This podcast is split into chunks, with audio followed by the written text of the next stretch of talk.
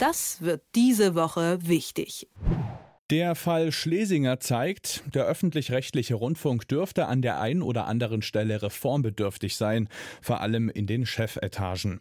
Man hörte ja auch schon in der Vergangenheit von verkrusteten Strukturen im ÖRR oder auch von undurchsichtigen Absprachen und Gehältern sowie fragwürdigen Investitionen. Aber die Chefinnenetage beim RBB, ja, die hat da eben nochmal ordentlich einen draufgesetzt. Die Gesellschaft diskutiert, wie soll es mit dem öffentlich-rechtlichen Rundfunk weitergehen. Und an dieser Diskussion möchte ich mich sehr gerne beteiligen. Und dazu habe ich mir jemanden eingeladen, den Herausgeber vom Tagesspiegel, Stefan Kastorf. Schönen guten Morgen. Schönen guten Morgen nach Leipzig.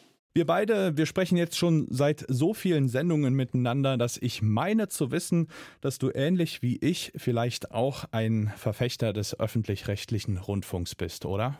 Ja, hurra, kannst du sagen. Ich bin vor allen Dingen ein Kind des öffentlich-rechtlichen Rundfunks, wenn man das so will. Mein Vater war ja lange, lange, lange Jahre beim Westdeutschen Rundfunk.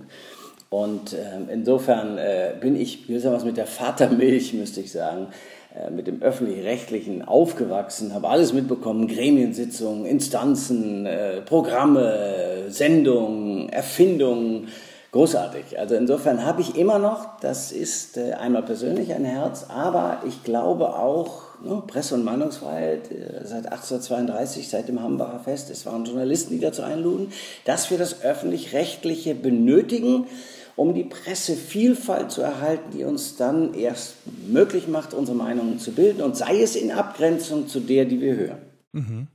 Ja, und gerade wenn man eine Sache so schätzt und wenn man sie für wichtig erachtet, findet man doch sicher Verbesserungswürdiges. Wo ist der ÖRR für dich reformbedürftig?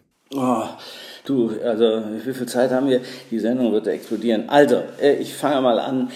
Es ist so, ich glaube, dass man die Gehälter der an der Spitze, also der IntendantInnen, das muss man reformieren. Es kann nicht sein, dass der Intendant des Westdeutschen Rundfunks 413.000 Euro plus plus, also da kommen ja noch andere Dinge hinzu, äh, verdient. Das ist einfach, das ist indiskutabel, es geht nicht. Selbst wenn es die größte Anstalt Festland Europas ist, der WDR, mit tausenden von Mitarbeitern, ist das einfach viel zu viel. Das ist ja doppelt so viel wie der Bundeskanzler bekommt. Mit Verlaub, da kann man sich an das Beamtenrecht anlehnen und dann finde ich, also so ich sag mal 200, 250.000 Euro sind auch schon verdammt viel Geld und da wird keiner am Hungertuch nagen. Ich finde, das muss man deckeln, das ist das eine. Und, äh, oder wie gesagt, anpassen an B9, B11, keine Ahnung, wie das dann auch immer heißt.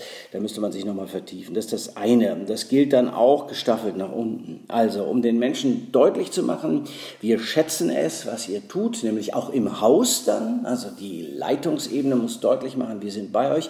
Zumal dann, und das war ja beim RBB so, wenn auf der anderen Seite die Meinung vertreten wird, wir müssen sparen. Wir müssen Einsparungen vornehmen. Du lieber Gott, da kann ich doch nicht das ist ja auch unglaublich, äh, mal das Gehalt um 16 Prozent erhöhen. Das eigene. Ja, wenn du das bei den anderen machst, gut.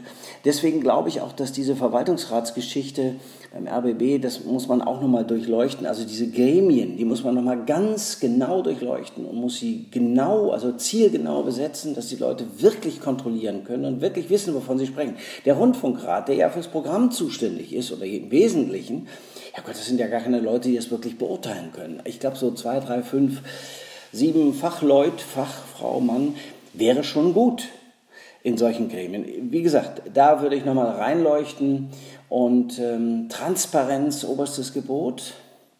Also wie stelle ich ein gutes Programm zusammen? Das kann man durch flache Hierarchien, glaube ich, zusammenreden. So wie wir jetzt reden, das kann man erreichen. Also der zwanglose Zwang des Arguments, vorgetragen in einer Sitzung, kann Wunder wirken. Und dann nimmst du die MitarbeiterInnen mit und die finden das dann vielleicht sogar auch noch spannend. Und dann setzt sich das bessere Argument durch. Mensch, das wäre ja mal was.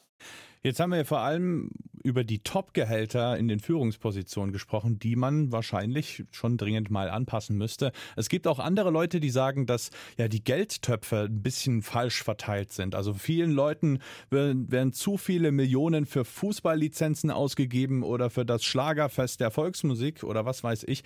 Äh, denkst du, dass man da auch noch mal was anpassen müsste oder sagst du, nee, das ist im Zweifel ein Generationenkonflikt oder ein Interessenskonflikt und man muss irgendwie doch alle ein bisschen abholen? Nee, nee, nee, ich glaube, da ist schon was dran. Also ich meine nur, es kam aus Sachsen-Anhalt damals auch der Hinweis von Robert Robra, dem äh, Staatskanzleichef, dass man da was verändern müsse.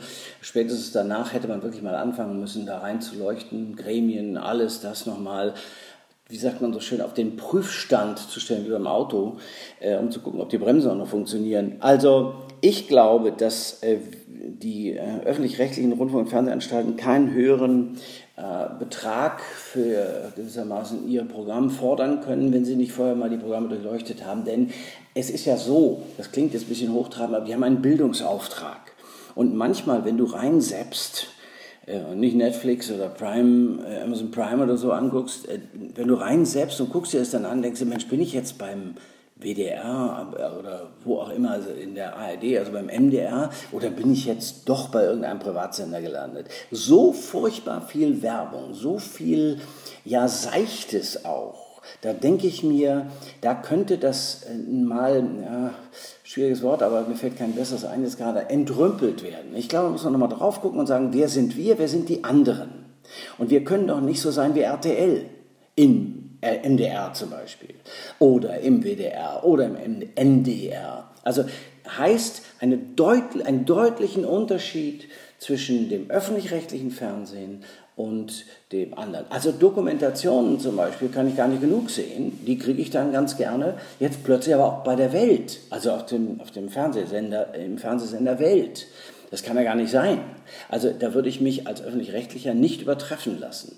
Aber diese ganzen Spielshows und so, wirklich, da denke ich, da kann man noch mal reinleuchten und dann sind manche Sachen einfach auch richtig teuer. Und da muss man sich die Frage stellen, ob das notwendig ist. Gut, manches kann vielleicht nur der öffentlich-rechtliche Rundfunk, aber auch da ist es so, geh durchs Programm, mach so eine Checkliste. Ja, finde ich gut, check, check, check. Und das machst du mit dem Programmausschuss oder das machst du mit den MitarbeiterInnen. Und du kommst schon auf einen, auf einen gemeinsamen Nenner. Wenn du das mit den Gremien und mit der, mit der Belegschaft gemeinsam versuchst, dann kriegst du wahrscheinlich schon ein Programm hin, das auch das Publikum gut findet. Und wofür sie dann auch Geld bezahlen. Also denke ich mal. Und du Versuch und Irrtum, du kannst ja immer noch anpassen. Aber dass sie jetzt mal was anpassen müssen, das glaube ich ist ganz offensichtlich geworden. Jetzt gibt es ja nun auch einige Leute, die dem öffentlich-rechtlichen Rundfunk, ich sag, sag's mal vorsichtig, sehr, sehr skeptisch gegenüberstehen oder ihn gar ablehnen. Ähm, das ist natürlich so ein, so ein Skandal, ist natürlich äh, Wasser auf die Mühlen dieser Leute. Denkst du, dass sich ja dieser Gruppe noch mehr anschließen könnten? Oder ist es so, dass es Leute gibt, die man nicht mehr wirklich dafür begeistern kann, auch wenn man ihn reformiert und dass eben Leute wie wir weiterhin dafür kämpfen würden, wenn auch ja noch weiter so solche Geschichten zutage treten würden? Du, ich sag dir alles das. Also erstmal müssen Sie jetzt Reformwillen zeigen. Sie müssen Veränderungen vornehmen. Das ist nicht mehr nur Lippenbekenntnisse, ja, wir gucken dann mal, sondern die, das verehrte Publikum ist ja nicht dumm. Das wird jetzt darauf achten, ob seine Rundfunkgebühren richtig eingesetzt werden und für das Richtige eingesetzt werden. So, das ist das Erste. Also es müssen Veränderungen her, substanzieller. Das Zweite ist, alle diejenigen, die das große Wort im Munde führen, auch in den öffentlich-rechtlichen Vorsicht. Jetzt sollte jeder, bevor man mit dem Finger, also bevor man mit dem Finger der einen Hand auf alle anderen zeigt, weiß man doch, dass drei Finger derselben Hand auf einen selber weisen. Das heißt, jeder muss jetzt in seinem eigenen Haus mal anfangen zu kehren und zu gucken, ist da alles wirklich so, wie ich denke, dass es sei, sein soll. Und deswegen ist es ganz gut, äh, oder nein, deswegen kann man eigentlich nur wünschen, dass da jetzt nichts mehr kommt. Mir wird manchmal so ein bisschen schwummrig, wenn ich so gucke, nehmen wir den WDR. Nicht nur wegen der Gehälter der Intendanten, nein, lieber Gott, die sind ja auch alle so hoch, sondern äh, der, der WDR zum Beispiel muss ein Bauprojekt vollenden. Dieses Bauprojekt, das sogenannte Filmhaus, aus den 60ern, glaube ich, ist es gebaut, ähm, äh, ganz interessantes Gebäude, das sollte 65 Millionen in der Renovierung kosten. Jetzt kostet es aber schon 240 Millionen. Und es soll 24 fertig sein. Also wenn es jetzt 280 Millionen wird, dann weiß ich nicht, was dann passiert.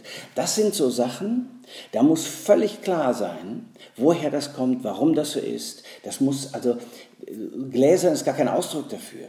Solche Sachen, das sind alles eigentlich ja auch im Kern Sachen, die äh, outgesourced gehören. Ein öffentlich-rechtlicher Rund- und Fernsehsender ist nicht dazu da, zu bauen. Das ist einfach so. Der soll ein anständiges, muss ein anständiges Programm machen mit vielen Mitarbeiterinnen. Und das ist schon ein richtiges Thema. Solche Sachen, da wird mir so ein bisschen schwummrig. Also jeder soll jetzt mal ganz schnell bei sich selber vor der Haustüre kehren oder mal reingucken und sagen, oh, oh, oh, oh. oh. Das muss aufgeräumt werden. Und dann glaube ich, dass, das darf man nicht unterschätzen, von der Spitze an die Gehälter verändert werden müssen. Denn die festen Freien verdienen ja zum Teil sehr wenig Geld. Das ist ja eine große Klage. Das tut mir auch im Herzen weh, weil die ja das Programm tragen, die festen und die festen Freien. Und ähm, der Rundfunkbeitrag, der kann nicht nochmal steigen, wenn zugleich der, die Intendanten zwischen, ich weiß nicht, 250 und 420.000, so, Präter Propter, 420.000 Euro verdienen. Das ist ja, das sind ja enorme Größen. Und äh, da, da wird kein Mensch Verständnis haben. Wenn das wieder, wenn die Diskussion beginnt, wenn sie sagen, nee, also jetzt äh, seht mal zu, da könnt ihr euch immer ein bisschen Geld da und dort besorgen. Ich glaube, das, das ist auch nicht wenig im Übrigen, was dann zusammenkäme. Ein Appell vom Herausgeber vom Tagesspiegel, Stefan Kastorf. Ich danke dir sehr für deine Zeit. Gerne.